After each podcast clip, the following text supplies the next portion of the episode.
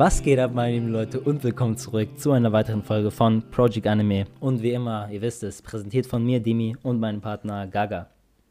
Was geht, der Partner Gaga? ja, ja, freut mich, dass du da bist, Gaga. Hast du Bock auf die Folge? Na klar, lange erwartet. Ich freue mich wirklich. Auch lange her, dass wir Anime Rewind wieder gemacht haben, ne? Das stimmt, ja. Ich glaube, letztes Mal ähm, Tokyo Revengers. Ich glaube, ja. Nee, Anohana, oder? Ah, ja, ja, stimmt. Da hast du recht. Anohana ähm, ist jetzt schon ein bisschen, bestimmt schon ein paar Monate her. Aber ist eigentlich immer eine, eine Kategorie oder einfach so eine Folgenart, die wir beide, glaube ich, sehr feiern. Also eigentlich sehr Spaß macht, darüber zu reden. Vor, all, vor, allem halt über geile Serien. Aber eigentlich nehmen wir immer geile Serien, aber diesmal ist es noch umso besonderer. Es geht, wie ihr es natürlich gelesen habt, um Demon Slayer Season 2. Also Mugen Train Arc werden wir auch ein bisschen, glaube ich, bereden, aber nicht zu viel, weil wir haben ja da schon zu eine Folge, weißt du?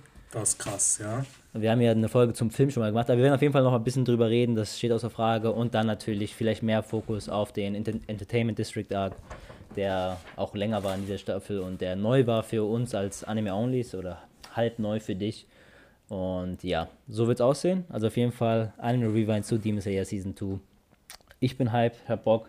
Ähm, ich glaube, wir machen so, wie wir es bislang meistens gemacht haben beim Anime Rewind. Das heißt, wir haben so sechs verschiedene Kategorien diesmal vorbereitet wieder. Unter anderem zum Beispiel sowas wie Plot und dann werden wir nur über die Handlung reden oder zum Beispiel ein anderes Thema wie Characters und dann werden wir nur über die Charaktere reden und das dann jeweils benoten und dann am Ende eine Gesamtnote.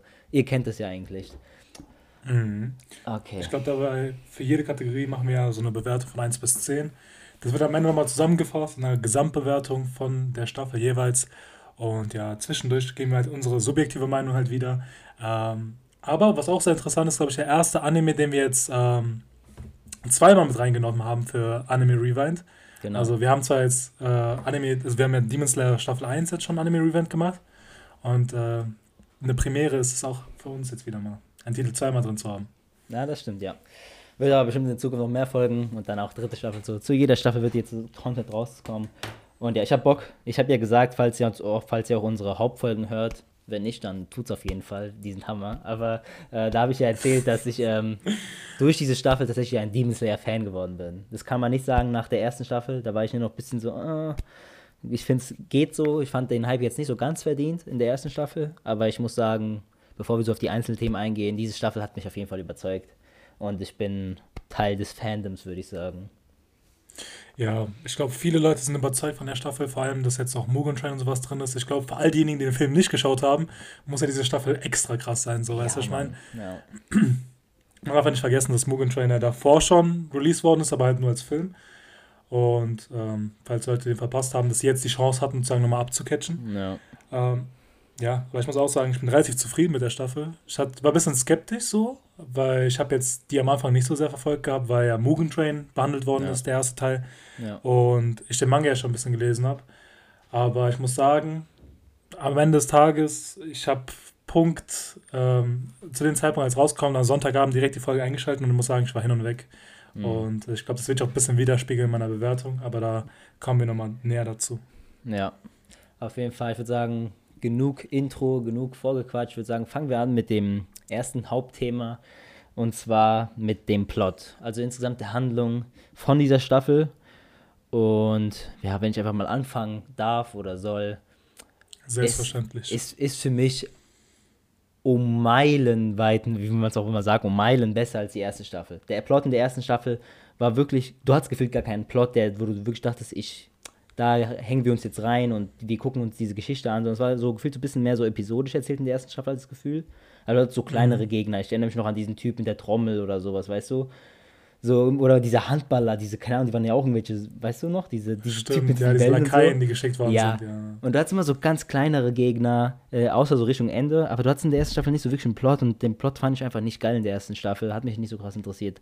Aber ey, die zweite Staffel, weil endlich mal diese richtigen Gegner kamen. Du hattest das Gefühl, ey, jetzt kommt, jetzt kommt so wirklich was, was Hartes und nicht nur die so billige, kommt, der besiegt die eh, sondern es war wirklich mhm. eine Challenge und Junge, keine Ahnung, also ich fand's einfach Hammer von dem, von der Handlung. Vom ersten natürlich hier mit dem Moon Train und Akasa als Gegner und diese ganze Geschichte rundherum im Zug.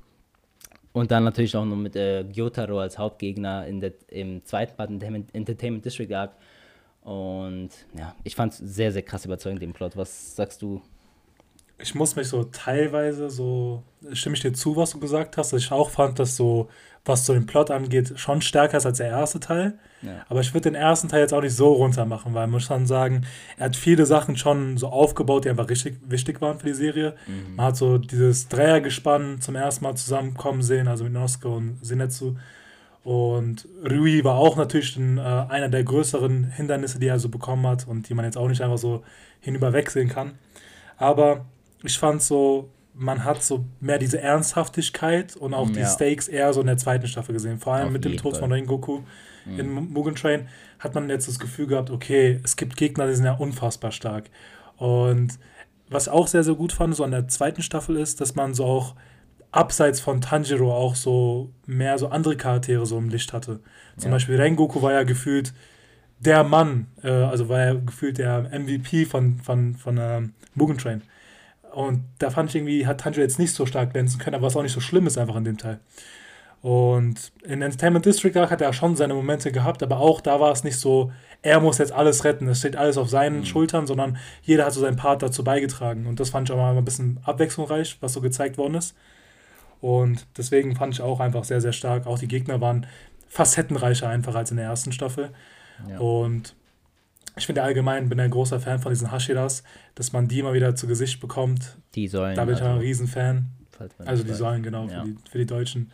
Äh, für, für die Dub-Fans natürlich. Ähm, ja, deswegen muss ich auch zustimmen, dass ich fand, dass der erste, dass der, dass der erst, erste Part, also die erste Staffel etwas schwächer war. Aber jetzt auch nicht so gravierend. Also es war schon stark, weil Mugen Train war für mich so das Highlight. Mhm. Und ich muss sagen, Entertainment District Arc war nochmal ein bisschen nochmal eine Schippe drunter, muss ich sagen. Ich fand, Mugen Train war nochmal, bis jetzt, was ich so von Demon Slayer mitbekommen habe, so mein Highlight. Mhm, mhm, ja. Ich, ich glaube, ich würde da sogar mitgehen, aber ich finde einfach, natürlich die erste Staffel ist wichtig, weil es hat halt die ersten paar Folgen, wo natürlich alles aufgebaut wird, die Prämisse und so, ja. mit Nezuko an sich, dass er seine Schwestern zu retten will, wo ich noch immer fester Meinung bin, dass Nezuko mich null juckt und ich, ich mag diesen Charakter aber gar nicht, aber dazu können wir auch noch später zu den Charakteren kommen und ich finde, sie trägt überhaupt nicht die Handlung bei und ich denke auch irgendwie nie darüber nach, dass Tanjiro gerade einfach nur kämpft, um sie am Ende wieder zu irgendwie, der will die ja wieder zu einem Mensch machen, oder? Ja. So, das ist so eigentlich sein Ziel. Genau, ja. ja. Und, und das ist so null das, was mich an der Story hält. Also wirklich null. Ich, mich juckt gar nicht, ob die am Ende ein, ein, ein, ein Mensch wieder wird, weißt du, was ich meine? Mich juckt die gar nicht, um die Wahrheit zu sagen. Ich weiß, vielleicht mache ich mich krass unbeliebt bei den Leuten, gerade die zuhören. Aber ich finde Nezuko als Plot-Driver super uninteressant. Also sie ist für mich nicht der Grund, warum die Handlung irgendwie für mich spannend wird. Ich finde es ist interessant zu sehen, wie sie einfach versuchen, jetzt sozusagen diese krassen ähm, Upper Moons, oder wie heißen die auf Deutsch, diese zunehmenden, zunehmende Monde oder so. Ähm, wie sie die besiegen und wie man langsam merkt, dass sie da ein bisschen Progress machen. Vor allem, dass sie jetzt so ihre erste richtigen Mond besiegt haben, den ersten richtigen zunehmenden Mond, wie ja. komisch das sich anhört, Alter. Aber ja, dass sie den so jetzt zum ersten Mal besiegt haben und so langsam so einen Schritt näher kommen zu, zu dem, wie heißt der Hauptcharakter nochmal, der Hauptbösewicht? Musan. Musan. Zu Musan. Und dass sie da so, dass da die Handlung so weitergeht, dass dies, dieses Auslöschen von diesen Teufeln und dieses ja. Etablieren der Säulen und das ist für mich dieser drivende Force von der Handlung, dieses einfach wirklich dieses, dieses sture Bekämpfen. Ich finde, das ist das richtig Interessante gerade bei Demon Slayer. So dieses, komm, zeig mir die krassen Gegner und komm, zeig mir, wie ihr die weghaut, so mäßig. Und das finde ich Same. so krass interessant. Ich, ich bin wirklich einfach stumpf und feiere das hart. Das ist aber auch, man muss auch sagen, Demon Slayer, was sehr, sehr gut macht, sind aber diese Kämpfe. Mhm. Und auch, äh, ich, ich, ich verstehe schon, was du meinst. Ich finde auch so, mein Interesse ist auch mehr so diesen zunehmenden Monde oder Upper Moons gewidmet und den Hashiras, wie sie sich so gegeneinander bekämpfen einfach und dem Ziel näher kommen, so diesen Frieden einzubekommen und die sich die Welt sozusagen befreien können von den Dämonen. Aber ich finde es gleichzeitig auch sehr interessant, ist einfach mehr über diese Welt zu erfahren. So, was es so mit diesem Meister zum Beispiel von diesen Säulen auf sich hat. Weil ja, die haben ja auch eine gewisse Verbindung, wurde ja, glaube ich, in der letzten Folge gesagt, dass er so ein Teil von dieser Familie ist. Ja. Und dass er so eine Schande von der Familie ist. Ja. Genau. Und auch, dass irgendwie, ich glaube, Musan hat ja auch so noch so einen eigenen Plan, wie er sozusagen diese eine Blume versucht zu, zu finden und sowas. Also ich finde, da gibt es schon sehr, sehr viele Stränge, sozusagen diese Handlung einfach treibt gerade Demon Slayer, ja, was interessant macht. Interessant. Ja. Und ich muss sagen, ja, ich finde auch, dass, dass, äh, dass die Schwester so ein bisschen in der Prioritäten, also für mich einfach, so was die Präferenz angeht, einfach auch ein bisschen zurückfällt.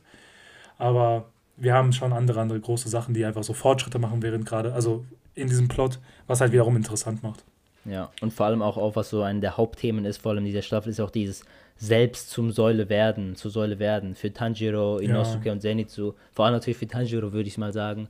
Und das zu sehen, ob er, ob, na, ich schätze mal, er wird es natürlich schaffen, denke ich mal, so in der Story. Ja, wird irgendwie Sinn ja. machen, was so ein Schonen ist.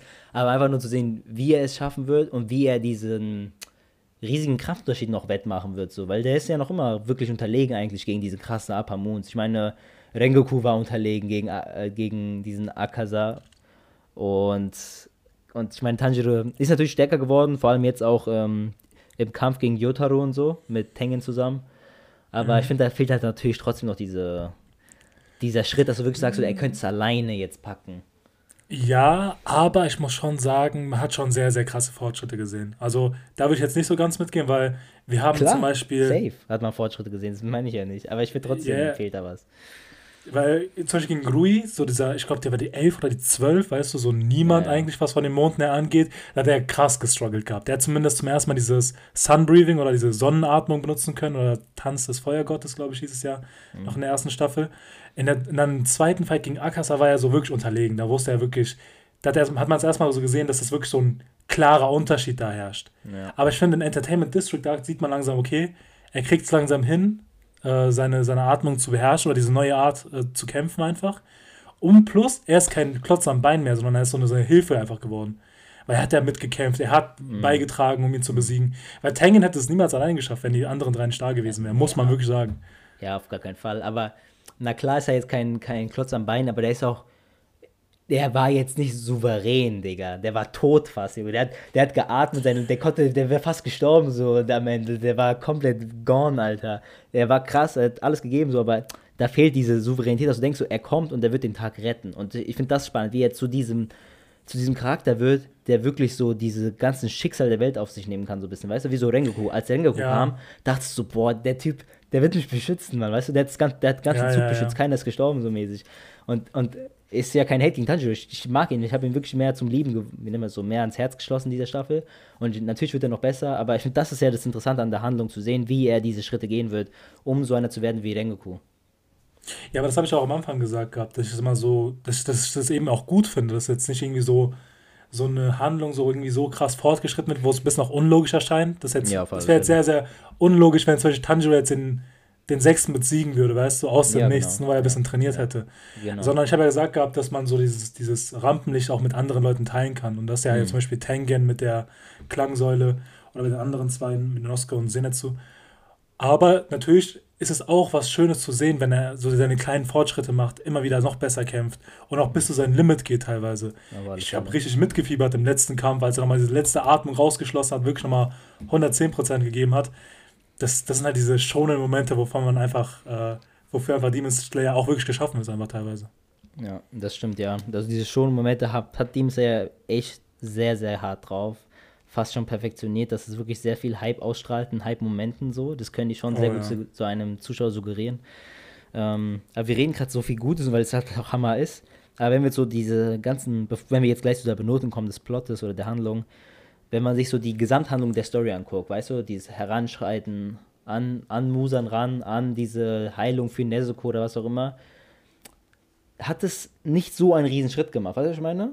Es hat so ein bisschen, so spannend, es war spannend immer, die ganze Zeit, mhm. aber weißt du, diese, man hat nicht das Gefühl, natürlich ist Tanjiro jetzt stärker geworden und man hat das Gefühl, der, der kann jetzt mehr besiegen, aber so dieses mit Nezuko und so wurde diese Staffel komplett weggelassen fast. Für mich natürlich inter interessant, weil mich juckt Nezuko nicht so sehr, aber so was mhm. dieses Plot abhandeln geht, dass wir am Ende zu einem Punkt kommen, wo wahrscheinlich Nezuko gerettet wird, schätze ich mal.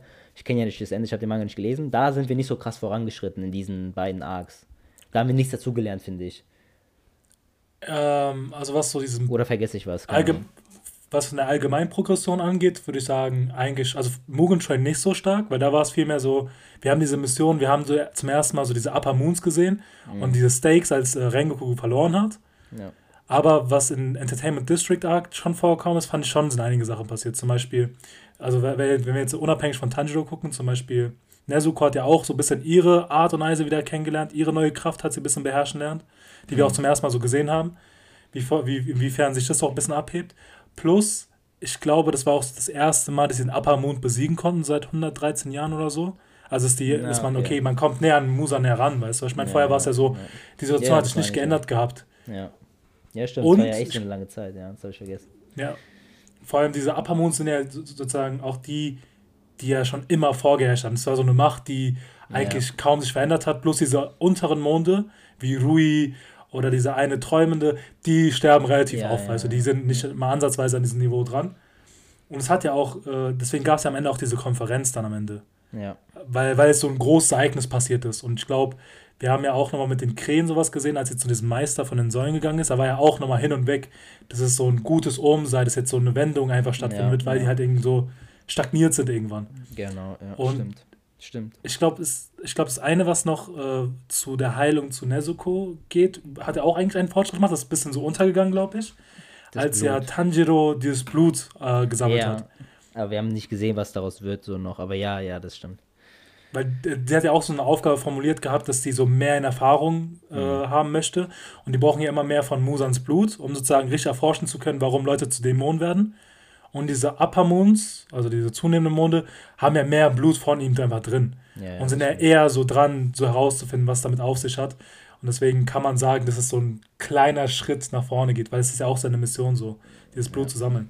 Ja, genau. Ja, das guckt mit der letzten Folge haben die es gerade so noch irgendwie hingekriegt, diesen ja, noch mal so ein bisschen reinzubekommen. Weil ich habe vollkommen vergessen. Aber macht ja Sinn, natürlich, die mussten ja kämpfen und so, da hat man nicht viel Zeit, um an Nezuko zu denken. Ähm, ja, aber ja. was ich jetzt sagen würde, das ist so für mich sowas nur Plot und so ein bisschen Enjoyment und die Struktur von den Arcs was angeht, muss ich sagen, Mugen Train ist immer auf einem anderen Niveau, weil ich fand, was, es, was für mich so ein bisschen gequält hat, war dieser Entertainment District Arc, das ist der erste Teil so ein bisschen, wo man so diese Mission herangeführt hat, todeslangweilig war. ja. Es hat so versucht, so Humor reinzubringen, aber es hat mich ja. nicht gecatcht gehabt. Ja, und ich fand so, ich fand es geil, dass diese Wendung kam, dass nochmal Gyotaro kam, also dass dieser, dass der große Bruder von ihr nochmal kam, von ja. Daki. Weil ich fand, Daki selbst hat nicht dieses ausgestrahlt, wie nee, zum Beispiel Akasa. Ja. Und sie war auch todeslangweilig, weil die hat so ein bisschen immer so, sie hat so ein bisschen das geleitet. Bro, das war so, hat so gar nicht so, so eine geile Kraft ausgestrahlt und es war auch böse schwach, weißt du, was ich meine? Ja. Okay, schwach jetzt nicht, aber im Vergleich natürlich zu äh, Akasa zum Beispiel ist es natürlich kein Vergleich. Und es hat für mich so diesen ersten Teil so ein bisschen einfach, es hat sich einfach hingezogen, wo die Stakes nicht da waren. Der Antagonist hat mich nicht so stark interessiert, obwohl ja einige ja sagen, dass Darky so, so ein bisschen Fan-Favorite ist, weil er so gut aussieht, aber da stimme ich nicht so zu. Finde ich auch nicht. Das hat mich nicht abgeholt gehabt. Aber ich glaube, für mich war so, wo es interessant wurde, als der Bruder gezeigt worden ist. Als er so rausgekommen ist, als safe, er geschrien safe, hat, Onichan, und als, als er kam, da wusste ich, okay, jetzt geht's los. Davor ja. gab es ja auch noch so einen Fight, so als Tanjiro ein bisschen mehr so im Fokus stand mit seiner Sonnenatmung. Das fand das ich auch noch sehr, cool. sehr interessant. Ja, ja. Plus halt diesen Flashback, als wir von Musan gesehen haben, als er ähm, ein bisschen so Angst hatte vor jemandem, der auch sozusagen mhm, diese Atmung äh, hatte. Das war der Vater von ihm, safe. Genauso aus. Also ich, äh, also ich glaube auch. Ja, ja. Ähm, es war ja kein Spoiler, weil ich habe ja nichts weitergelesen oder so. Ich denke sie einfach nur, weißt du? Ich, ich glaube auch. Keine Ahnung. Ich ja, genauso aus. Deswegen. Ja. Ähm, ja, nee, stimme ich dir zu. Und bevor wir jetzt wirklich die Benotung abgeben, weil wir sind schon sehr lange beim Plot, aber das ist vielleicht auch das Wichtigste mit Characters. Ich finde manchmal ein bisschen schade, dass hm, wieder Nezuko-Kritik, aber ich finde, Nezuko wird langsam ein bisschen so zu so einem Plot-Device, der so immer so ein bisschen so Plot-Armor gibt, weißt du? Immer wenn es so hart auf hart kommt, geht auf einmal die Box auf und dann Nezuko packt ein bisschen was aus und rettet nochmal alle so ein bisschen, weißt du, was ich meine? Auch so Richtung Ende, zehnte Folge, als diese Explosion kommt, diese riesige Explosion, dass alles so kaputt geht, weißt du? Mhm. Und dann war man so richtig hyped auf elfte Folge, auf die letzte Folge und dann kommt, stellt sich heraus, dass Nezuko einfach irgendwas wieder getan hat und dann alle gesaved hat, so mäßig. Dann hat die Tanjiro getragen, dann hat die Tengen hat sie gerettet und so, weißt du, die, die, die ich finde, die kommt so oft rein, einfach nur, um kurz nochmal alle zu retten. Und sonst wird die gar nicht mehr benutzt in der Story fast. Die ist ja die ganze Zeit in der Box gewesen, die Staffel, außer wenn sie rauskam, um genau gerade in dem perfekten Moment etwas zu tun, damit sie irgendwie nochmal die Situation rettet. Ja, ich, ich hatte auch so ein bisschen Kritik einfach daran, weil ich fand zumindest, als sie so diese Leute geheilt hat von dem, von dem Gift, also Tengen und ich glaube, ja. Inosuke hat den auch nochmal geheilt gehabt, ja. fand ich auch ein bisschen wack, muss man sagen. Aber ja.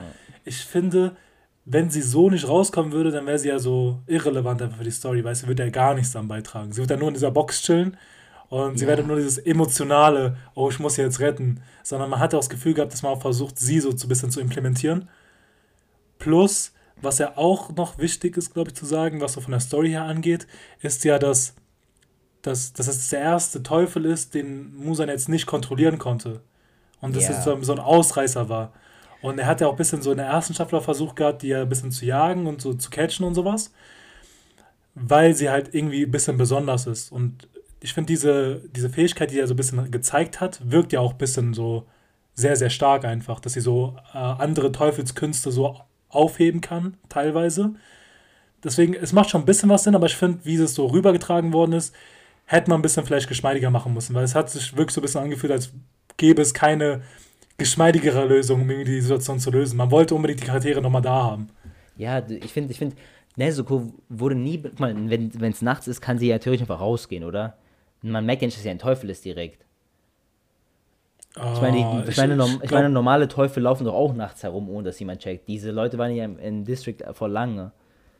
Ich, ich, ja, ich glaube, so Teufelsjäger können es ja erfassen. Zum Beispiel. Ja, okay, Teufel, aber ich meine, die Teufel, die Säulen zum Beispiel wissen ja jetzt von Nezuko und so. Und ich finde, Nezuko wird wirklich immer nur das perfekte Plot-Armor. Immer wenn es hart auf hart kommt, weißt du, okay, Nezuko, wenn die jetzt noch nicht rauskam, wird sie genau jetzt rauskommen und genau jetzt retten. Und ich finde, das ist ein bisschen schwach manchmal gelöst von dem ja. Und ich hoffe, dass ein bisschen weniger passiert im nächsten Part. Auch als, ich glaube, Nezuko war doch die, die, die Tanjiro aus dem Traum aufgeweckt hat, oder? Irgendwen habt ihr auf jeden Fall aufgeweckt. Ja, und dann ja, hat sie diese Fäden und so gelöscht. Und ich finde das manchmal ein bisschen schwach gelöst. So, natürlich kann ich verstehen, was sie, warum die das macht, also die Mangakarin. Aber ich wünsche mir das manchmal ein bisschen weniger und ein bisschen normaler äh, Nezuko zu sehen und nicht nur in diesen allerherzen Momente, wo sie dann die Szene rettet. Naja, meckern auf hohem Niveau. Aber ich glaube, dazu werden wir nochmal in Charakter nochmal deeper dazu kommen. Ich glaube, da gibt es noch eine Fortsetzung voll von der ganzen Geschichte. okay, ja, dann würde ich sagen, äh, falls du nicht mehr hast, wollen wir kurz mal die, den Plot einfach benoten. Von 1 bis 10, 1 natürlich das schwächste, 10 ist das Beste. Uh, ich würde der ganzen Sache, den ganzen Hasen hier eine 8 von 10 geben. Mhm. Ich muss sagen, wenn ich jetzt nur Entertainment District Dark reinnehmen würde, wären es so eine 7 aus 10. Eine, ja, so eine 7 aus 10, aber ich finde, Mugen Train war halt sehr, sehr krass. Ja. Das war für mich so, also nur Mugen Train war für mich, was Plot angeht, so eine 9 aus 10. Und Entertainment District Dark, was von Plot angeht, so eine 7 aus 10. Und da habe ich den mittleren Wert genommen, weil es ja beides ja Staffel 2 ist. Ja, also eigentlich würde ich es genau so nehmen, tatsächlich, wie du es gerade gesagt hast. Ich finde, Moon Train ist für mich auch noch auf jeden Fall der beste Arc in der Serie. Und ähm, ja, deswegen, ich, ich meine, wir benoten ja nicht mit Komma 5, ne? nur bei der Gesamtnote am Ende kommt bei uns ja. 5. Und deswegen, eine 9 ist es mir dann doch nicht, wegen diesen ganzen Problemen mit Nezuko und so. Und weil der Anfang von Entertainment ein bisschen schwach war. Deswegen, ja, eine 8 ist ganz fair. Aber ich, was, was vielleicht so ein bisschen weggelassen haben, was ich nochmal hervorheben will, weil es mir sehr wichtig war, so die letzten vier Folgen von Season 2 sind einfach grandios gemacht. Also was ich ja. fand, so den Kampf und von diesem Shonen-Style, das hast du ja öfters mal, mal gesagt gehabt, das was Shonen angeht, was in den letzten Folgen gezeigt worden ist, dieses alles oder nichts, ja, ja. muss ich aber zustimmen, ist sehr, sehr krass. Ja, dieses, man weiß, okay, es ist ein bisschen, wenn man so betrachtet, drei Folgen lang, alle sind so am Rande des Todes und kriegen dann doch noch die Attacken hin. muss man mit leben, aber das ist einfach Shonen. Aber das ist einfach Shonen so. Ja, darum lieben wir es doch, Mann. Die ist über sich selbst hinausgehen, Alter, bis zum Tod. Das ist zu Hammer. Okay, danach nach gefühlt 20 Minuten Plot. Oh, oh, ich habe eine Sache vergessen, was ich sehr, sehr schade fand, was dir vielleicht äh, nicht aufgefallen ist, weil du den Manga nicht gelesen hast. Was ja viele Leute kritisiert haben am Plot von Season 2 ist das Ende. Weil am Ende ist ja noch eine, so eine wichtige Sache geschehen, dass wir nochmal Akasa gesehen haben, in ja, diesem ja, interdimensionalen Raum. Ich hab's gehört, ja, ja. Aber der Arc endet damit nicht. Ich glaube, es gibt noch ein Chapter davon, wo nochmal die anderen Upper Moons gezeigt werden. Genau, ja, ja. Ich, hab, ich, hab, ich, hab das, ich hab's mitbekommen, ja. Und das wurde weggelassen. Und das ja. hat mich auch dicke enttäuscht. Weil ich habe vorher gewusst gehabt, okay, in der letzten Folge werden nochmal die anderen gezeigt. Äh, weil irgendwie noch gezeigt worden, okay, jetzt in der letzten Folge werden nochmal krasse Charaktere introduced. Ja. Und was hat man eigentlich in der letzten Folge gesehen? Diese andere Säule, diese Schlangensäule. Die letzte Folge Akasa. war so enttäuschend, Mann. Ich war so hyped auf Folge 11 und dann wird die noch angeblich länger und die war so enttäuschend, Mann. Folge Vor 10 die war, war nur so 30 krass. Minuten. Ja, ja die, Folge, war die war ja auch nur 30 Minuten. Man hätte locker noch 10 Minuten reinkriegen können, die, letzte, ja. die letzten Fitzelchen noch rein, weißt du, was ich meine? Da sieht man nochmal Musa in so im letzten, im letzten Chapter. Und das fand ich halt so schade, dass es nicht gezeigt worden ist. Das ja. war für mich so enttäuschend, weil alle Leute haben gehypt, wartet ab, jetzt kommt noch mal so ein Schocker, weil man kennt es ja meistens auch so. Diese letzte Folge von der letzten Staffel ist dann mal so ein Teaser, wie krass es gerade noch wird. So, ja, ja. Das war krass, aber die nächste Staffel wird noch krasser, so im Sinne, in diesem Sinne meistens. Ja, ne? Ah, und ich finde, mit diesem Meeting wäre es getan worden, weißt du, so krasse Antagonisten nochmal zu zeigen und vor allem, die sind ja noch mal stärker als äh, Gyotaro. Ja. Weil es ja 5, 6, also 5, 4, 3, 2 und 1 ist, weißt du, und Mosa natürlich noch. Ja. Ja, aber ich finde, ich finde, ich finde, wir benoten ja irgendwie die Serie an sich und das ist halt eine Entscheidung von das Studio UFO-Table gewesen, dass sie da aufgehört haben, denke ich mal. Deswegen will ich nicht die, die Mangakarin oder so bestrafen. Weißt du, was ich meine? Die Story an sich, die gezeigt worden ist, die wollen wir benoten, weißt du? Ja, deswegen, ja, aber es gehört ja zum Plot, weißt du, wenn ja, ja. weglassen wird. Aber die kommt ja in der nächsten Staffel. Weißt du, das ist ja nicht so, dass sie es einfach gelöscht haben. So. Und es war ja eine Entscheidung vom, vom Studio. Deswegen. Ey. Naja. Ja, natürlich wird es nicht weglassen. Es ist zu wichtig, was da passiert. Ja, ja. Deswegen, okay. Beide geben es eine 8. Und dann würde ich sagen, gehen wir weiter zu den Characters in dieser Staffel vor allem. Ähm, entweder auch für dich, wie sich Charaktere geändert haben oder halt einfach neue Charaktere, die introduced worden sind. Ja, was sagst du zu den Charakteren? Ich halte es kurz und knapp. Rengoku 11 aus 10, Tengen eine gute 9,5 aus 10, weißt du, ich meine? Also, ja. ich finde, die Hashira sind halt immer dieses Nonplusultra, was es angeht. Jeder ist sagen, da mindestens eine 8,5, Mann. Allein, allein vom, vom Aussehen her bis jetzt. Wenn die kommen, das sind nur so kurz, selbst dieser Schlangentyp, was er gesagt hat, so am Ende, yeah. war fand schon krass, weißt du, ich meine, dieses, du hast zwar ein Auge und Arm aber kämpft bis zum Tod. Ich so, okay, yeah, okay. Yeah. Einfach krasser als Zenitsu in der ganzen ersten Staffel, No Front, so, weißt du, ich meine. Ähm, nein, aber ich muss sagen, äh, Tanjiro ist mir auch wärmer geworden, das hast du ja vorhin kurz erwähnt gehabt. Ja. Äh, ich fand es nice, dass er jetzt auch mal so eine andere Seite gezeigt hat. Vorher war es so, okay, ich muss es beschützen und man war noch so, so zurückhaltend, aber diesmal war es wirklich bei ihm auch so all out. Vor allem im letzten Kampf nochmal, ja. als man gesehen hat, dieser Drang zu überleben und zu gewinnen, mhm. hat mir Bonuspunkte, hat, er hat Bonuspunkte bei mir gesammelt, weil es fand sehr, sehr krass. Das erwarte ich ja von einem schon Protagonisten, Mann. Das, bis das, zum Tod und weiter. Ja, bis genau. zum Tod und weiter. und der hat es getan, jetzt liebe ich ihn. Vor allem, ich glaube, diese letzte Szene, als sie ja diesen Kopf abhacken, weißt du, als er ihn nochmal getroffen hat und er trotzdem weiter draufgegangen ja, ist. Ja, für mich, ja. boah, Folge 10 war schon sehr krass. Aber selbst Inosuke und sowas war auch sehr, sehr krass. So, weißt du, mhm. ich meine, auch sein Wille, so zu kämpfen und sowas. Ey, Zenitsu, wie du gesagt hast, Inosuke MVP, der war krass. Rengoku MVP. Wo, wo, wo. Ja, okay, aber äh, MIP, Most Improved Player. okay, das gebe ich ihm, das gebe ich ihm. Ähm, ich fand selbst so diese, diese Frauen von Tengen fand ich irgendwie sehr interessant. Also zumindest diese eine da, diese wichtige. Die anderen zwei sind ein bisschen zu. Makio. Meine Ja, sie ist krass. Aber der Rest ist so ein bisschen zu dieses Stereotyp. Die andere ist die ganze Zeit so sauer, die andere ja, ist mal ja, so das Dümmerchen. Und es ja. hat ein bisschen so diese Facetten gefehlt. Aber hey, er hat drei. Eine davon, Treffer, ist schon gut. Ähm, aber ich fand so die Antagonisten, ich fand Darky sehr langweilig. Mhm. Aber ich fand dann die Backstory schön, als sie gezeigt worden. Es hat mir nochmal so für die Antagonisten nochmal so ein bisschen einfach Flair gegeben. Ich fand, mhm. was so die Tiefe der Charakter ging, besser als Akaza. Obwohl Akaza sehr, sehr viel interessanter, sehr viel stärker, geilere Fähigkeiten, geilere Power und sowas. Besserer Kampf, muss man sagen.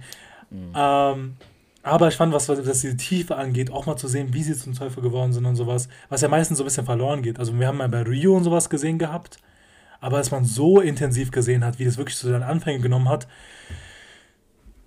schon Bonuspunkte gesammelt. Hm. Ja, das stimmt. Ähm, ja, ich fand, ich fand diese Backstory fand ich okay, aber ich fand die war ein bisschen zu Klischee, so ein bisschen, so ja, ja, ja, aber ich fand's weißt du, so, das war ein bisschen zu sehr Klischee und danach äh, zu Rache und so und der Typ war so ekelhaft. Keine Ahnung, ich fand den jetzt nicht so krass interessant. Ich fand auch sein Character Design nicht so geil. Äh, von diesem mhm. Gyotaro, ich fand den ein bisschen zu ekelhaft. Ähm, ja, aber das ist ja genau, Weißt du, Akaza war so ein Bad, Akaza war so Bad Boss, Digga. Der kam und du hast schon Respekt gehabt, allein vom Aussehen her, Digga. Der hat Gesichtstattoos und so, keine Ahnung. Und danach kommt äh, der Gyotaro und sieht aus wie so ein dünner komischer Mensch. Naja, ähm, und Daki war wirklich nicht so geil, nicht so interessant.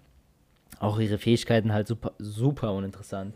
Es sah manchmal ganz cool aus und so, aber im Endeffekt mhm. hat es keinen gejuckt mit ihren äh, Bauchbänder. Aber diese ganzen Hauptcharaktere, oder sag ich mal, die, die, die, die Good Guys in dieser, in dieser Staffel, die waren einfach Hammer. Weil Rengoku ist wirklich eine 11 aus 10. Ich finde Tengen ist auch eine 9,5 aus 10, wie du gesagt hast. Würde eine 9, aber ich habe ihn geliebt einfach. Und habe alle drei mehr gemocht. Ich habe die alle drei, also hm, Zenitsu, Inosuke und Tanjiro, habe ich in der ersten Staffel eigentlich wirklich nicht gemocht. Ich habe die wirklich nicht gemocht, ja. alle drei. Ich fand alle drei uninteressant. Und jetzt haben es zwei geschafft, interessant zu werden und dass ich die mag. Und ich finde Zenitsu noch immer relativ scheiße. Also der, der ist super hype, wenn er krass ist. Das steht ja außer Frage. Es sieht auch zu krass aus im Anime, Alter. Wenn er diese Blitze so, so schnell wird und so. Aber ich finde es. Ich finde, es ist irgendwie so unnötig, dieser Witz, dass er immer nur schläft und das dann macht, weißt du? Ich finde, es nimmt so viel mhm. weg von seinem Charakter. So, keine Ahnung, es macht einfach keinen Sinn. Natürlich muss es schon keinen Sinn machen. Squeezy-Sachen machen keinen Sinn in schon und so, aber mich fuckt es ab, dass er nur, wenn er schläft, so ist so. Und dann am Tag ist er so, der fuckt mich immer ab, weil er nur auf Witze aus ist. Und ich finde ihn null witzig. Ja, ja, es hat so dieser weinerliche Kerl, wenn es so um diesen ja. Humor geht, weißt du, der so Angst hat vor allem, aber wenn er dann schläft, ist er so der Badass. Und auf alles steht ähm, und so. Ist okay beim ersten ja. Mal, ist witzig, aber danach nie wieder so. Das, ich finde auch so dieses, wie es gestaltet worden was, was Zenith so angeht, ist halt so schwer zu verstehen, weil es gibt ihnen so keinen Raum, so Character Improvement zu machen, weißt ja. du? er ist es am Ende des Tages nicht, der sie so besiegt und dann ja, größer wird ja. und stärker wird, sondern nur wenn er schläft und er ist ja nicht so ein bisschen präsent. Aber ich kann mir auch gut vorstellen, dass vielleicht eben auch das so ein bisschen gezeigt wird, wie er sich auch, wenn er wach ist, so ein bisschen verbessern kann. Also es auch dann noch Raum zu wachsen ist, was ich auch, auch hoffe persönlich.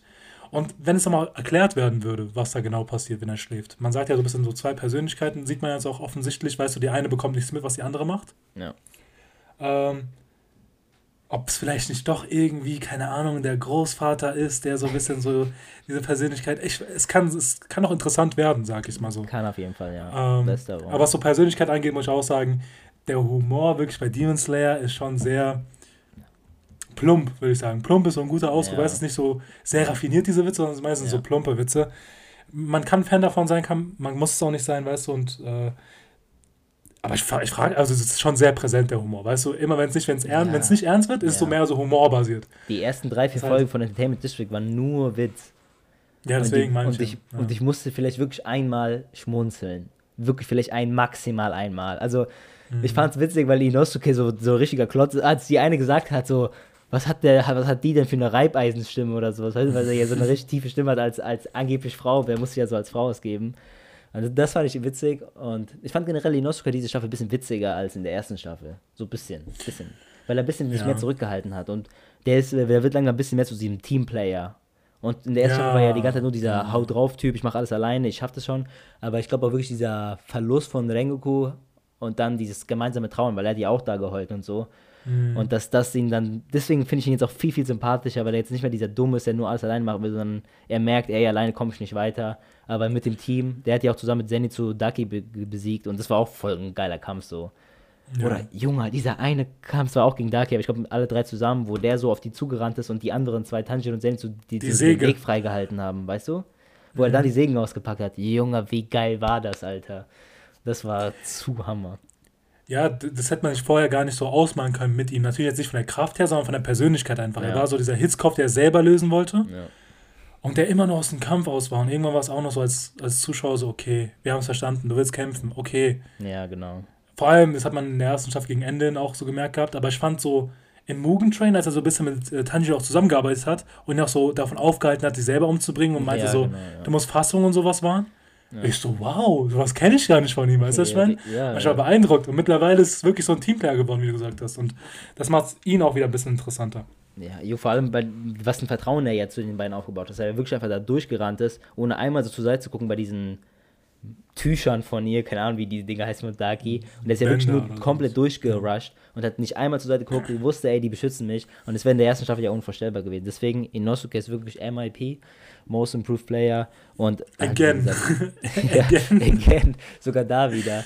Ähm, ich glaube, von den drei mag ich mag ich ihn vielleicht sogar am meisten zurzeit. Kann sein. Ich liebe auch Tanjiro. Tanjiro mag ich, habe ich wirklich ans Herz geschossen, weil er ist auch interessanter geworden mit diesem Sonnentanz. Und dann, dass er diese Narbe so, dass sie so größer geworden ist und so. Mhm. Das war schon cool, Alter. Aber ich muss auch sagen, was ihn so auch nicer gemacht hat, dass er auch so, auch so ein Selbst, so ein Bewusstsein über sich selber hat, in welcher Situation er gerade ist. Vor allem nach dem Tod von Rengoku mhm. fand ich ihn so viel interessanter, weil er hat gemerkt gehabt, okay, ich muss mehr Verantwortung übernehmen, es wird ja. ernster und es geht ja. hier um mehr. Und das hat ihn auch nicer gemacht. Natürlich hart, natürlich auf Rengokus Kosten so, muss man sagen. er hätte jetzt nicht sterben müssen, meiner Meinung nach. Ich fand ihn nice. Aber ja, hat natürlich die Handlung vorangetrieben und ihn als Charakter auch ein bisschen weiter geformt, weil er wusste auch so, vor allem am Anfang so, als er ein bisschen trainiert hat und wusste, okay, ich komme nicht an Rengoku ran, aber ich muss stärker werden. Mhm. Das hat mich sehr sympathisch gemacht, weil er wusste, er wollte ihn ja auch beschützen am Ende des Tages, aber er war zu schwach einfach in dem Moment. Ja. Und dass ihn das auch so motiviert hat, immer weiter Gas zu geben, fand ich sehr, sehr nice. Ja, ich finde, bei Tanjiro war auch in der ersten Staffel war es einfach die ganze Zeit nur Nezuko, Nezuko, Nezuko, Nezuko, ich will sie retten. Und diese Staffel hat das erstmal 17 Mal weniger gesagt, aber auch einfach, der hat einfach gemerkt, dass es nicht nur Nezuko ist, sondern er muss irgendwie die ganze Welt ein bisschen retten vor, die Teufel, vor den Teufeln und sowas. Und nicht mhm. nur Nezuko ist im Vordergrund, sondern auch alle anderen. Als diese ganze Entertainment-District so zerstört worden ist, hat er ja, war da auch so scheiße, man, jeder, also ich konnte niemanden retten hier und so, nicht nur Nezuko, sondern er hat einfach gelernt, er muss sozusagen ein Held werden, hier so plump mal gesagt. Und das finde ich besser in seinem Charakter, weil, ne, wie gesagt, Nezuko war für mich nicht interessant, aber jetzt, wo er auch andere retten will, wird es auf jeden Fall interessanter für mich. Warst du eigentlich ähm, ein Fan von Nezuko, als sie so ihre Transformation hatte? Hat, hat mich wirklich nicht interessiert, Mann. Also, diese, diese Transformation kam, ich so, ja, okay, cool, mach dein Ding so, aber jedes Screentime mit ihr mag ich einfach nicht. Ich weiß nicht warum, ich bin da so voreingenommen, weil ich, ich finde Nezuko sehr uninteressant, Mann. Ich glaube, was so von so ein bisschen geprägt ist, ist halt, dass Nezuko in der ersten Staffel so viel Raum eingenommen hat und es so plump gelöst worden ist. Ja. Und was mir auch ein bisschen schwer fällt, einfach um so warm zu werden mit ihr, ist halt, sie hat so keine Tiefe irgendwie als Charakter, weißt du? Natürlich, sie kann nicht sprechen. ja. Sie kann nicht sprechen. Das macht es halt ein bisschen schwieriger, um nachzuvollziehen, inwiefern man sie mögen sollte, was ihr Charakter einfach ist, weißt du? Ja. Und sie ist halt die meiste Zeit irgendwie sozusagen der Grund, warum jetzt alle jetzt nochmal hart Gas geben. Weißt du, ich meine, das war jetzt nie, das war so ein easy Weg raus meistens. So. Ihr fehlt ja. einfach so ein bisschen an Tiefe. So Tanjiro habe ich das Gefühl, vor allem jetzt ist er ein bisschen wirklich ein Charakter geworden, aber Nezuko ist meistens so diejenige, die böse wird und Menschen retten will und gegen Dämonen kämpft. Und halt Tanjiro mag so, das ist so für mich, was so bei ihr so rauskommt, so wenn man es runter reduzieren würde. Ja, ja, nee, das stimmt. Ähm, ja, auf jeden Fall, also was so Good Guys angeht, diese Staffel und dieser Improvement, ist es für mich auf jeden Fall so eine 9 bis 10. Aber die Bad Guys, ich muss sagen, Akaza ist natürlich eine 10 von 10. Ähm, aber dieser, dieser Typ mit der Hand und so auf dem Train, also dieser äh, lower, dieser tiefere ah, Mond. Ah, ja, ja, ja. Der war jetzt nicht wirklich interessant. Aber seine Fähigkeit war geil. Ja, die war schon ganz cool. Hat für coole Szenen gesorgt halt. Und dann hat Gyotaro und Daki fand ich jetzt auch insgesamt maximal, maximal eine 7 so von 10. Ähm, mhm. Weil ich weiß, wenn ich direkt am interessantesten fand von allen außer Akaza, dieser Typ, der im Flashback kam von Gyotaro, der so diese bunte Augen hatte. Ich glaube, zu ja, 6. Mhm. Der sah so cool aus, Digga. Ich will ihn direkt in, Hand, in, in Handlung sehen, so. Ähm, ja, der sah fresh aus.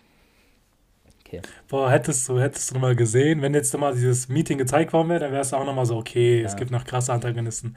Ja, so, aber ich schließe mich ja auch so irgendwie richtig an. So, ich finde, die Good Guys haben schon ihren Moment zum Schein gehabt, vor allem die Hashiras, so Rengoku fand ich mit am besten. Akaza fand ich auch gut, halt wegen mehr so wegen seiner Fähigkeit, seiner Ausstrahlung her. Aber hat auch ein bisschen genervt gehabt die ganze Zeit, dieses Rengoku, lass mich nicht zu einem Teufel werden, weißt du, wir kämpfen immer weiter und sowas.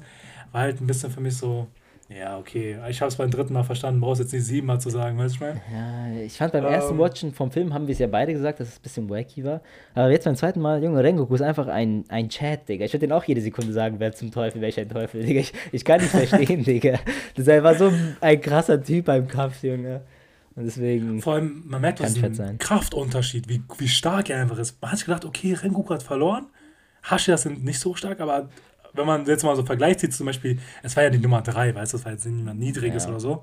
Ja. Wir haben es ja auch in diesem Gespräch mitbekommen von dem Schlangen-Hashira, als er nochmal geredet hat zu Tengen und meinte so, du hast nur die 6 getötet, das war jetzt nicht so ein Riesenereignis. Ja, und ich dachte mir so, okay, okay, große Worte für jemanden, der noch nichts gereicht hat, weißt du, was ich meine? Ich, ich will nur klarstellen, dass ähm, Rengoku hat nicht verloren, Digga.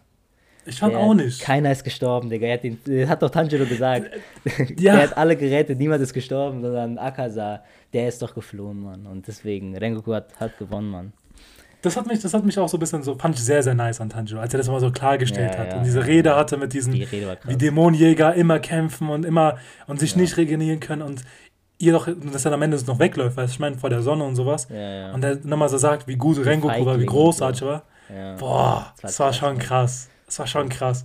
Was auch krass war, die ist danach als so Akaza richtig wütend auf, äh, auf Tanjiro wurde und yeah, sein Schwert yeah, zerschmettert hat und so Rache geschworen hat, ist so nice. Ich freue mich, wenn sie wieder treffen. Oh mein Gott. Ja, ja, das stimmt, Mann. Ja, wild. Wild, wild, wild. Okay. Ähm, hast du noch was zu sagen zu Characters oder gehen wir zur Benotung? Ich würde zur Benotung gehen. Zur Benotung. Boah, für ähm, mich schwer. Es klingt so. Also ich habe ich hab so eine Note im Kopf.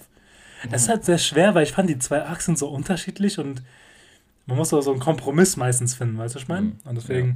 ich würde auch wieder auf 8 aus 10 gehen. Ich fand äh, so Rengoku und sowas waren so eine 9, also eine 10 natürlich. Äh, Akasa für mich so eine 9. Aber mhm. ich muss sagen, der zweite Teil, so mit Entertainment Destructor, war nochmal so ein kleiner Dip, wie ich immer sage. Und ich finde so von fast allerlei Hinsicht so ein kleiner Dip. Bis auf so Animationen und OSTs. Und deswegen musst du wieder den Mittelwert finden. So für mich eine 9 und für mich so eine 7 bis 8. Und weil wir keinen Mittelwert haben, müssen wir so, kommt auf 8,25 hinaus. und dementsprechend eine 8. ja, ja. Ja, ey, ich, ich will dir nicht das gleiche geben wie du, ne, weil es halt keine Abwechslung hier ist, aber man muss ja vorne bleiben. weil für mich, für mich ist es halt auch keine 9 leider, weil die ja, Gegner halt so schwer. schwach, also nicht so schwach, die waren schon ganz cool, aber die waren halt keine 9 wert oder keine 10. Und die waren auch keine 8 wert, die, die Antagonisten dieser Staffel, sondern die waren eher so eine 7. Vielleicht sogar eine 6 manche. Und, und dann für mich waren halt die, die, die, die Protagonisten waren wirklich sehr stabil, gute Development und so gab in der Staffel. Deswegen komme ich leider auch auf eine 8 raus, Mann. Sehr langweilig, aber was soll man machen, Mann? Wir sind genau gleich. Bro, manchmal muss man einfach ehrlich sein, weißt du? Man muss nicht immer so eine krasse Benotung und Leute schockieren, sondern manchmal muss man einfach bei den Facts bleiben, weißt du? Einfach bei den Facts. Vielleicht ändert sich es ja jetzt.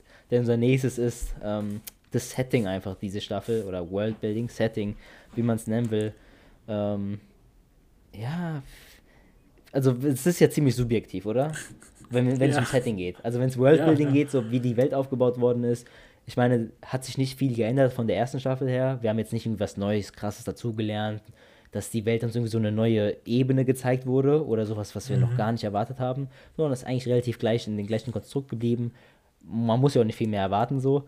Äh, was Setting angeht, war das für mich so gefühlt die zwei Settings, die ich richtig krass feiere, was bei so Anime-Staffeln so immer so Züge. Ein Zug? Im Zug, Zug, ist immer krass. Im Zug, egal was ist, ich finde immer krass. Hä? Hä? Also hast, hast du nicht so oft in Schonen, aber ich, ich habe immer gute Erfahrungen von Animes in Zügen, Digga. ich denke dann immer so an den Tief Con und danach so die, die so im Zug, irgendwelche krasse Fälle und so. Aber ich finde, ich find, Züge geben immer ein nices Spektakel, wenn es so ein bisschen spannender wird. Auch wie, wie so, keine Ahnung, so Filme wie so Unstoppable oder sowas, weißt du? Ich finde, weil es ist so eine, so eine Force an sich, so bewegt sich mal weiter und dann noch darauf zu kämpfen, während sich alles weiter bewegt, ich finde es perfekt, Digga. Nichts stagniert. Und Junge, das gibt so viele Freiraum für die Handlung. Ich feiere das sehr. Das habe ich aber schon beim, beim Film gesagt. Woher kommt es? Woher kommt dieser Take? also ich habe mit allem gerechnet, außer dieses Züge sind immer krass so. Bro, what the fuck? Okay, so ein kleiner Zugfetisch auf locker. Ähm. eigentlich null, eigentlich null. Also ich finde wirklich, ich verstehe nicht, wie man Züge interessant finden kann. Aber ich finde, bei so Filmen und Stories finde ich immer witzig, oder finde es immer gut, wenn die im Zug stattfinden. Ich weiß nicht warum. Auch in Büchern, Digga. Ich habe jetzt mal ein Buch gelesen, wo die im Zug war ich war so, wow, nice, interessant, Mann. 10 aus 10 bestimmt, ne? 10 einfach, Digga. Setting zu krass, Züge. Ey, krass, okay, für mich war das so okay, ein Setting, was ein bisschen gepasst hat. Ich fand es auch interessant mit dem Zug. äh, vor allem, dass so ein bisschen dieser Twist darin lag, dass er nochmal der Zug war, so teilweise und sowas. Ähm, aber es hat auch ein bisschen gepasst gehabt. So im Zug waren diese Passagiere und die haben geschlafen und es hat ein bisschen so die Reise gezeigt und sowas. Äh, weil die mussten ja auch irgendwie irgendwo hinfahren, weißt du. So. Gibt mir auch so ein bisschen oh. One Piece Vibes von Water 7 und so, weißt du. Ist ja auch ein bisschen mm, im Zug ja. und so. Und ich glaube, es ist einfach ein bisschen Nostalgie. Ich feiere Züge im Schonen. Ja, aber ich fand's, ich weiß nicht, so Setting und sowas, es hat ja alles so ein bisschen in der Nacht gespielt, natürlich, wegen den Dämonen und sowas. Ja. Gibt natürlich so ein bisschen den Flair wieder, ist ein bisschen ernst, okay, ein bisschen mysteriöser und sowas. Aber ich muss sagen, ich fand Entertainment District, was vom, vom Setting her angeht, interessanter. So dieses Rotlichtmilieu, weil es hat auch so dieses dunkle, so dieses, so dieses, es gibt einfach ein Vibe, okay, da sind so da sind so diese Dämonen, weißt du? Man hat ja auch ja, gesagt, okay, diese Kulisse. Zwielichtiger, so. Ja, so zwielichtig, so. genau, genau. Zwielichtig war das, was ich gesucht habe. Und da treiben sich die Dämonen auf, weil die Gefühlslage auch so ein bisschen so genau, ist. Ja. Das fand ich nicer als so der Zug, aber ey, go, du nimmst deinen Zug, ich nehme mein Rotlichtmilieu. Ich habe gesagt, beides ähm, ist für mich Hammer. Ich finde Rotlichtmilieu auch ein bisschen besser. Aber ich fand es interessant auf jeden Fall. Ich fand so, was so die Settings in der ersten Staffel angeht, diesen Berg war auch cool. Aber jetzt auch nicht irgendwie so hervorragend irgendwie gelöst, was sehr interessant war. Und mir fällt auch irgendwie nichts anderes ein, was in der ersten Staffel so irgendwie krass gelöst worden ist. Also was vom, wo, es abgespielt hat, wo es so sehr interessant wurde. Irgendwie mal im Wald oder so ein Scheiß. Ja, genau, so ein Wald auf der Reise in so einen Tempel ja, oder sowas. Da gab es nicht so wirklich Setting. Deswegen, diese Staffel ist auf jeden Fall um einiges besser. Ich habe das Gefühl gehabt, auch, wie wir es ja gesagt haben, dass die Story auch so ein, äh, so ein größerer Block ist. Vorher war es immer so episodisch, okay, man geht am ja. Wald vorbei, da sieht man einen Dämon. Man geht an so ein verlassenes Haus ran, da ist ein Dämon. Und jetzt war es mal so, okay, wir haben jetzt ein Setting wirklich auch so was man so hervorheben kann, so ein bisschen größer aufgebaut ist, weil es man über längere Zeit einfach da bleibt. Und deswegen ist es halt ein Ticken besser einfach als Staffel 1. Und ja, ich fand Atmosphäre und sowas hat sich gut wiedergegeben. Vor allem, ich fand es auch nice. Man, man kriegt ja so mit, so von diesem äußeren Erscheinungsbild von Tengen, so diese Extravaganz. Und mhm. dass er dann so diesen Entertainment-Arc dahin kommt, wo diese Lichter und so spielen, ist schon nice gemacht. Mhm, ja. Ja, safe. Also diese Atmosphäre war schon Hammer gewählt. Also haben wir auch rübergebracht zu uns als Zuschauern. Und ja, ich, also wie gesagt, ich finde Moon Train sehr interessant wegen Zug. Und danach ähm, finde ich, äh, Entertainment District ist eigentlich, ist, ist eigentlich meistens immer ein, ich finde, eine interessante, ein interessanter Ort für so Serien. Meistens auch ein guter Ort für Witz, für so bei Shonen oder so bei Animes, aber der Witz mhm. war diesmal leider nicht so witzig. Also haben ein bisschen die Witze verkackt, muss ich ja, sagen. Ja, dieses, man, man kommt in so einen unpassenden Moment da rein ja, oder ja, ja. so Verwechslungen und sowas, das ist eigentlich gut geeignet. Aber das war schon scheiße, Digga. Das muss ich offen ehrlich sagen. Das, das war schon Müll. Ey, ich habe vieles genossen, aber das echt nicht. Ähm, aber das hat ja eher weniger mit dem Setting zu tun, sondern vielmehr mit der Umsetzung dessen. Eine Benotung, ich lasse dir den Vortritt, sag ich dir ehrlich. Ey, ich, ich, ich muss meine Gedanken sammeln. Doch, bei mir muss es doch klar sein. Ich mag, ich mag die Zug, den Zugort und ich mag Entertainment. Für mich ist es eine 10. Ich 9 oder wirklich, 10? Ich, ich fand 10. Ich finde beide Settings super interessant. Uh, ich würde ich würd der Sache eine 9 geben, weil ich finde, es könnte noch interessanter werden können. Es gibt so einige Settings, wo ich mir denke, okay, es ist sehr, sehr nochmal krasser. Zum Beispiel ja. diesen interdimensionalen Raum, das ist für mich so, wow, das ist ein geiles Setting. Weißt du, wenn da mal so ein Arc oder so spielen würde, ich wäre so 10 von 10. Mhm. Weil ich finde, von der Kreativität geht da noch ein bisschen mehr. Auch ein bisschen so. Auf jeden Fall. Mit den Fähigkeiten oder was zusammen zu tun hat. Weil wir haben diesen Trommeltypen, der so ein bisschen den Raum ändern kann oder sowas. Das wäre doch mal cool oder sowas, aber ich fand so prinzipiell die Atmosphäre und all das war schon nice, deswegen gebe ich der Sache auch eine 9 aus 10. Ja, also von der Kreativität war es jetzt nicht sonderlich kreativ. Ja, auf, Zug, auf dem Zug gab es schon Serien, auf äh, Entertainment District gab es schon Serien und Arcs. Aber ich bin halt ein bisschen biased, deswegen ich bleibe bei einer Zug, 10. ja. ja. Zug, Digga. Das war, egal, was der zweite Part wäre, es wäre schon okay. Okay, äh, natürlich geht es diesmal schneller, ist ja nicht so was wie Plot oder Characters. Gehen wir zum nächsten Punkt und zwar zum vierten Punkt. Insgesamt haben wir sechs heute. Und zwar ähm, Soundtrack, also OSTs und die Animation. Und ich kenne unsere Note eigentlich schon jetzt bis Ende, aber komm, lass ein paar Lob, dein Lob mal da für die Sachen. Man kann nichts sagen. Also was Demon Slayer kann, ist eine nice Animation zu haben. Hm. Fight-Szenen sind ein Augenschmaus, muss man einfach sagen. Also ich, ich, ich warte doch teilweise einfach nur bis zu den Kämpfen. Es gibt manche Animes, wo ich sage, da interessiert mich so die Handlung mehr und ja. die Kämpfe sind mir scheißegal, wie bei ja. Tokyo Revengers. Genau, aber hier ist es so, aber hier ist es so, ich warte darauf, bis sie kämpfen. Ich finde, dass es einer der anderen provoziert und dann geht's los. Und äh, ich muss sagen, äh, vor allem, ich dachte schon, Mugen Train auf einem anderen Niveau. Auf einem sehr, sehr hohen Niveau einfach, was so ja. den Kampf angeht. Aber der Kampf nochmal, das hat sich über drei Folgen erstreckt und es hat irgendwie nicht so einen Dip oder sowas gehabt. Ich muss sagen, immer krasser, immer krasser, farblich, alles hat gepasst.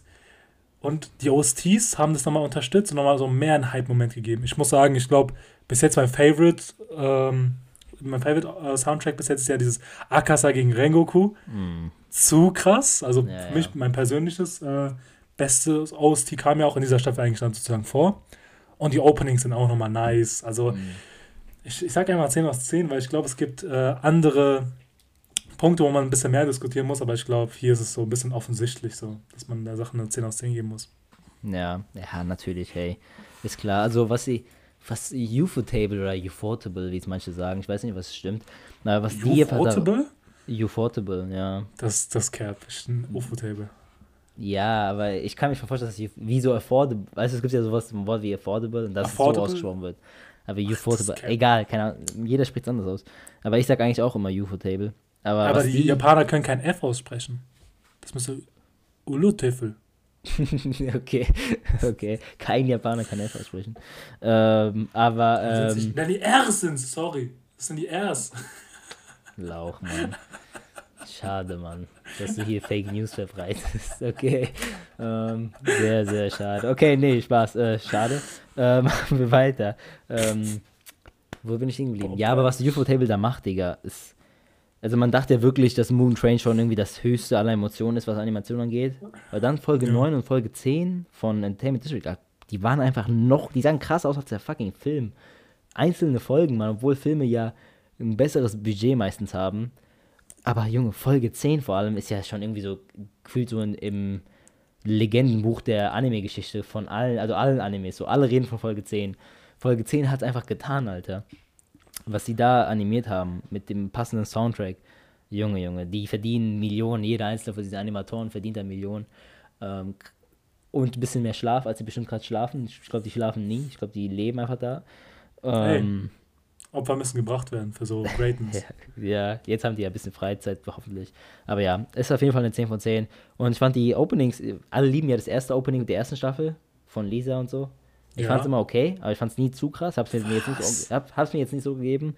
Ich finde das, das, das Opening von Entertainment District Arc finde ich das Beste. Dieses Sunk, dieses Sunk You oder so wie es heißt. Boah, Digga, das, du bist so komisch, du bist so komisch. Junge, ich fand Junge, das das Schlechteste geil. von den dreien. Nein. Also Nummer 1, Nummer 1 ist Staffel 1. Staffel 1 mhm. ist sehr, sehr krass. Danach kommt Mugen Train, ist auch sehr, sehr nice. Naja. Und ich fand dieses, und das, und das was von ähm, Entertainment District, das habe ich manchmal geskippt. Das fand ich nicht so krass. Das war okay.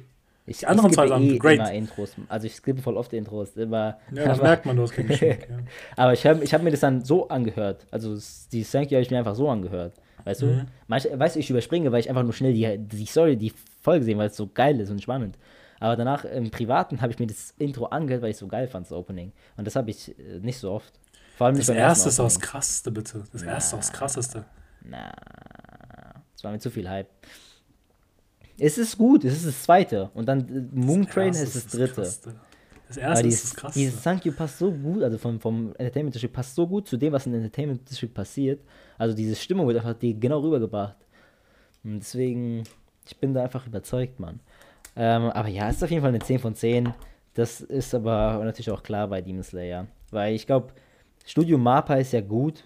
Studio Mappa ist extrem gut. Studio Mappa ist unfassbar krass so was Jujutsu Kaisen und Attack on Titan angeht. Aber ich glaube, UFO-Tape gibt nochmal diese 7% mehr. So ein bisschen, weißt du, so ein bisschen, aber die sind ein bisschen besser. Äh, man muss auch sagen, wenn es um Demon Slayer geht, also das gibt auch sehr viel Raum, einfach mit den Animationen zu flexen, weißt du, was ich meine? Junge, die flexen durchgehend, Junge, die hören nicht auf zu flexen, Mann. Das ist zu krank es ist sehr, sehr krass. Und was ich sehr, sehr erstaunlich finde bei Animationen aus Tees, das haben wir, glaube ich, schon mal im Privat nur so geredet haben, dass der Anime nochmal den Manga auf ein ganz anderes Niveau bringt. Naja, Weil ich habe manchmal das Gefühl, da ist wirklich ein Unterschied zwischen Tag und Nacht einfach. Wenn man sich die Zeichnung anguckt, worauf die Grundlage basiert und dann, was dann gezeigt wird. Ja. Bro, ja. Tengen sah nicht so gut aus. Tengen sah nicht so gut im Manga aus. Ich schwöre nicht. Ja, ja. Ich habe es mir durchgelesen. Es ist, also, es, es ist nochmal sehr, sehr krass. Das macht es halt nochmal erstaunlicher von dem Studio, was sie mit der Vorlage machen können. Ja. Digga, die nehmen diese Vorlage und zaubern einfach da komplett neue Sachen rein. Allein diese Kämpfe und wie das aussah von Tengen, Digga, diese Lichter, wenn er gekämpft hat, ja, weißt du? Ja, ja. Junge, ich, ich habe noch nie sowas gesehen, diese Lichter. Wie krass sah das aus. Aber ich fand, ich fand, ist vielleicht so ein hart, so ein hart Statement, aber ich fand Mugen Train nochmal krasser, so was Animation angeht. Weil fand ab und zu so, man hat so gemerkt, so ein bisschen das CGI und so und weißt du, was ich meine? Ab und zu habe ich das Gefühl gehabt, okay, ist nicht so auf so ein, so ein weißt du, was ich meine? Ich, ich, ich finde, Tempted Stück war besser animiert. Also vor allem halt die letzten vier Folgen, die waren unfassbar, Digga. War vielleicht glaub, aber noch mein, Du hast ja Moon Train hast so ein bisschen übersprungen, diese Staffel. Du hast nicht jede einzelne Folge geguckt, oder? Weil du den Film geguckt hast. Ja. Und ich habe ja die nochmal alle ganz schnell durchgebinged in so ein, zwei Tagen. Und ich hatte perfekt diesen Vergleich vor mir. Ich, Entertainment District hat noch ein bisschen mehr eine Schippe draufgelegt, Mann. Von Animation. Ja, okay. Okay. Ich, aber es gab auch krasse Momente. Ja, natürlich, ich Junge, natürlich Moon Train ist ja eine 10 von 10 auch. Nein, ich meine Entertainment. Entertainment, ich meine Entertainment. Achso, ja. ja, klar. Also vor allem, als diese Tankin diesen ersten Versuch hat, äh, ihn zu töten, weißt du, ich meine, als er gerade so transformiert, boah, es war schon sehr krass gemacht. Ja, kann man nicht sagen. Aber 10 aus 10, ich glaube, wir geben der Sache mehr Zeit, als wirklich benötigt, aber ja, mal schön darüber zu reden, warum man eine 10 aus 10 gibt. Ja. Okay, kommen wir zum vorletzten, und zwar Pacing. Was sagst du zum Pacing? Ich finde, wir, wir sind ein bisschen darauf eingegangen beim Plot. Aber ja. Wie Wie ist so dein, äh, deine Einschätzung?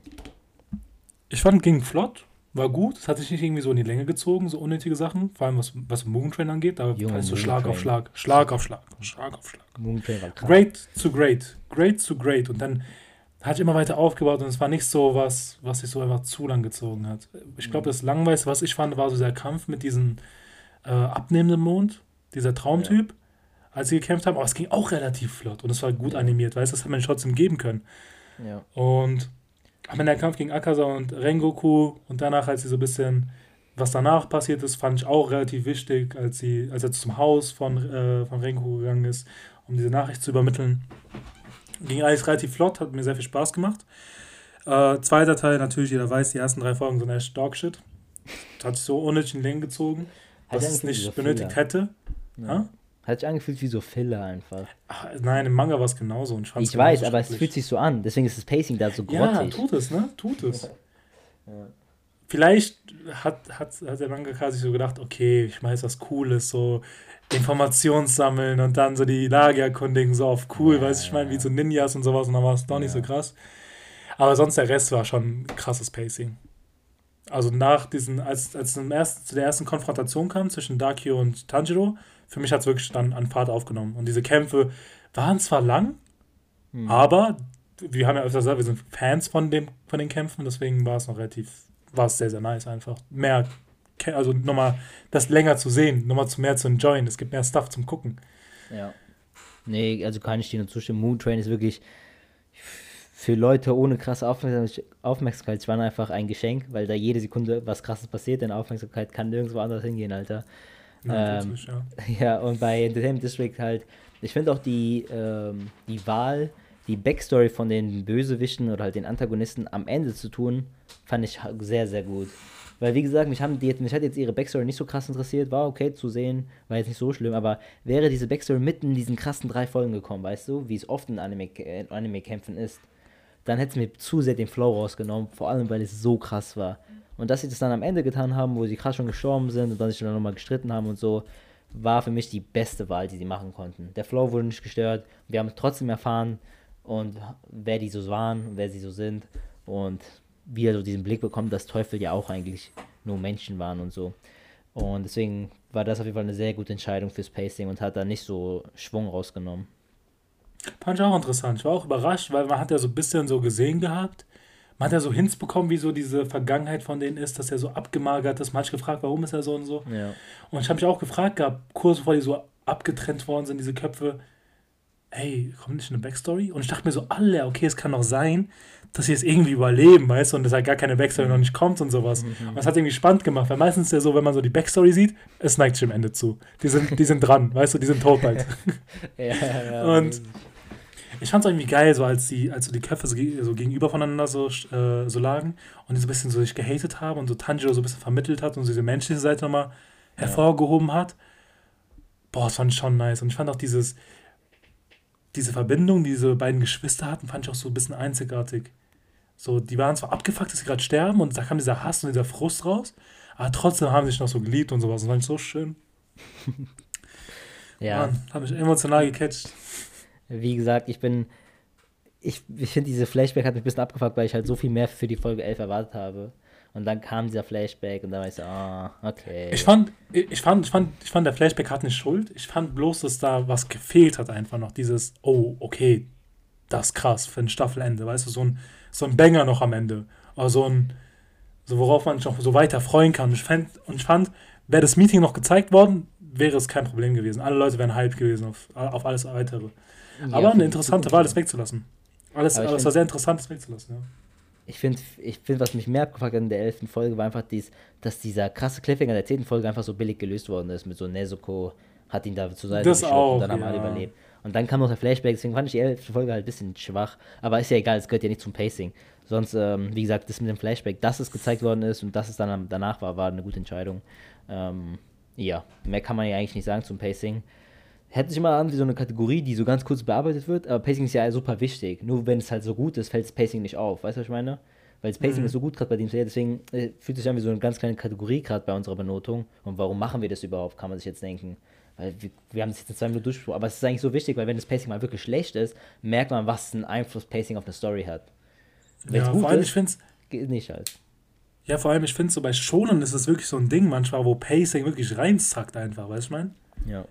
Dass so Sachen so unnötig in den gezogen wird, wie du gesagt hast, wenn es gut ist, dann ist es kein Punkt, worum man sich stört darüber. Ja, genau. Deswegen, für mich ist das Pacing, außer diese drei Folgen am Anfang, die auch leider normal sind, so, natürlich braucht es ein bisschen Aufbau, natürlich wird es ein bisschen mhm. slower, Vielleicht war das ein bisschen zu lang, zu slow, aber ist es schon normal, dass es natürlich da so einen Dip hat. Das ist ganz natürlich. Für mich ist es eine 9. 10 nicht, aber eine 9. Super Pacing, vor allem Moon es ist, halt. Es ist, was ist hier los? Was ist hier los? Also wir haben dieselbe Benotung schon wieder. Eine 9 aus 10 habe ich auch der Sache gegeben. Ich fand auch, ich fände es zu hart, der Sache eine 8 aus 10 zu geben, weil wie hätte man es denn besser lösen können? Ja, ja genau. gut, man hätte diese drei Sachen weg, weglassen können, aber wenn man sich so das Overall anguckt, ist schon sehr, sehr krass gemacht einfach. Ja. Deswegen eine 9 aus 10 finde ich da gerechtfertigt. Wenn man sehr kritisch sein will und es wirklich nicht enjoyed hat, ich hatte ja die Wahl noch das zu skippen einfach, die drei Folgen, deswegen mhm. bin ich ja jetzt nicht so angeschlagen oder genervt davon. Ich muss mir halt das alles nur durchlesen äh, im Manga. Aber wenn man kritisch sein kann, könnte man auch eine 8 aus 10 geben, aber ich fand eine 9 aus 10 wegen Mugenschei halt eben wieder. Ja. Ja, aber ich finde, aber ich finde, bei Filmen finde ich das Pacing wichtiger als bei so Staffeln irgendwie. Also von der, von der Serie. Weil du hast da nur anderthalb Stunden, weißt du, das nochmal nochmal sehr, sehr strikter, wie du diese, diese wenige Zeit nutzt. Und weil man da schon so einen gewissen Leitfaden hat, wie der Film abgelaufen ist, hat man es, glaube ich, auch ein bisschen einfacher, sich an diesem Pacing so ein bisschen zu orientieren. Mhm. Ja, nee, auf jeden Fall. Das stimme ich dir zu. Ähm, okay, kommen wir zu unserer letzten Kategorie, der sechsten, bevor wir dann zu der Gesamtnote gehen, die wir daraus halt berechnen. Die ist so, würde ich sagen, die, subjekt, die subjektivste Kategorie ähm, haben wir natürlich irgendwie unter den anderen Punkten natürlich auch ein bisschen included, aber wir wollen es aber nochmal hier ganz hart auf hart sagen. Ähm, also die letzte Kategorie ist einfach generell unser Enjoyment mit dieser Staffel und so halt einfach generell, wie wir es enjoyed haben und warum manche Dinge wir vielleicht nicht enjoyed haben, wie zum Beispiel jetzt der Witz bei uns beiden so. Aber wirklich so dieses stumpfe, subjektive, wie fandest du es? Jetzt ohne diese, wie fandest du den Plot, wie fandest du die Charaktere, ohne jetzt diese strenge Brille aufzuhaben, sondern einfach nur wirklich so das Gefühl. Und wenn ich einfach mal was sagen darf, dieses Gefühl war klasse diese Season. Also jede Folge hatte ich einfach Bock. Selbst wo es langweilig war, war ich einfach Bock. Ich hatte Bock, in diese Welt wieder einzutauchen, so, weil das so gut war. Moon Train hat es mir so gut gemacht, dass ich dann auch diese, diese ersten drei langweiligen Folgen habe ich mir dann einfach gegeben und ich hatte Bock, das so weiterzusehen. Jede Folge hat einfach Spaß gemacht von der Greatness her, aber nicht Spaß gemacht von dem Witz her. Also Witz war nicht, mhm. war nicht spaßig, war nicht witzig, aber pures Enjoyment, wirklich dieses stumpfe Enjoyen. Ich habe das sehr, sehr krass enjoyed. Jede Woche habe ich mich gefreut. Vor allem, ich habe das Gefühl gehabt, in diesem Fall gab es auch gar nicht so viel Raum, bis auf diese drei Folgen, um so viel Witz einfach einzubauen. Ja. Weil es war viel mehr so, jetzt wurden diese ernsten Sachen reingespielt. Dieses wird jetzt ernst, man kann jetzt nicht locker lassen. Es geht um Leben und Tod. Vor allem nach dem, was man mit Rengoku gesehen hat, wie ernsthaft die Lagen sein kann. Und ich muss sagen, ich glaube, es sagt sehr viel darüber aus, dass ich jetzt jeden Sonntag eingeschaltet habe, um die Folgen zu schauen.